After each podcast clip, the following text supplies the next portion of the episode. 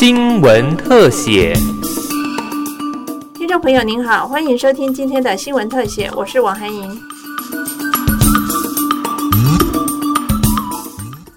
人力银行发布二零二零家教市场现况调查。人力银行发言人黄若伟表示，调查结果显示，有近五成的学子想当家教，而家教市场仍以升学为导向，主要以数理科最热门，其次是语文、伴读，还有自然及运动项目等。数理、语文等仍属市场优势，钟点费也相对较高。最主要还是这个数理啊，最是时薪比较高一点，大概是五百到八百元左右。那尤其是学测的重点科目作文呢，是五百到一千元的时薪。那另外现在也有很多家长开始重视起早疗教育，早疗教育的这个师资的平均钟点费大概来到了五百到七百元左右。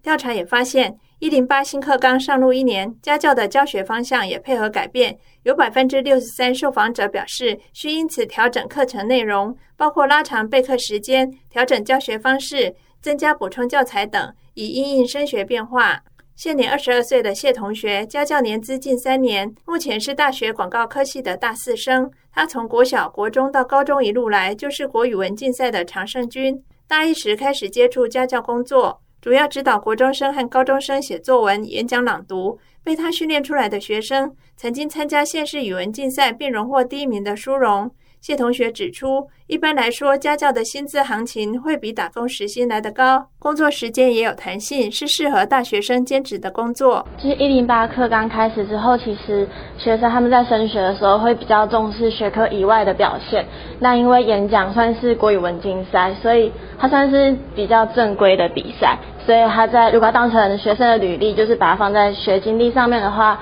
会对他们的那个升学很加分。所以。自从一零八课纲开始之后，其实我接到蛮多家长有希望可以训练国语文竞赛这个的需求，就是对于学科外的东西，他们需求变多。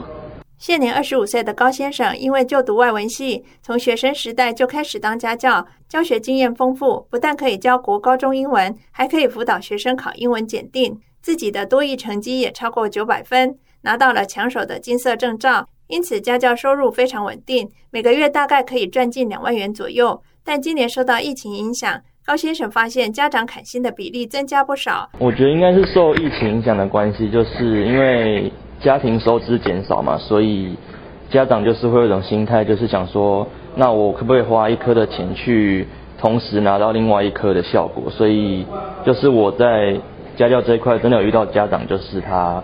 会，因为我本身是教英文嘛，那他可能看我学历还可以，所以就叫我顺便帮他儿子上数学那块这样子，所以对，那当然我还是有婉拒他嘛，因为这毕竟不是我的专长这样子，对。二十岁的 Shining 就读体育系大三，主修民俗体育，是被重点栽培的国手，曾在亚洲青少年毽球锦标赛女子个人获得第三名的亮眼成绩。因此，接过许多国中小家长自主的课后或假日社团，主要是教毽子、毽球，也曾带社团的学生组队参加比赛。山宁说，升大三后刚好碰上疫情蔓延，学校家长会对于课外社团的态度转为保守，考量生涯规划，除了本科体育的学术科目外，还加修教育学程，希望未来能够担任教职，有一份稳定收入。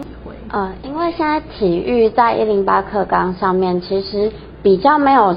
像主科科目这么被受到重视，可是因为从事体育活动的时候，需要小孩子非常强大的专注力以及耐心。那现在家长就他们会自己主动想说，哎，那假日他们几个家长开班，然后请我来教他们的小朋友说，哦，那透过踢毽球、踢毽子要怎么？增加小朋友的注意力以及专注力，这样也有办法增进课业的进步。这样，黄若伟也提醒学生找家教工作，遇到家长砍时薪、要求买一送一等不合理的现象时，先明确告知家长收费及上课时间再面试，避免被不合理的对待。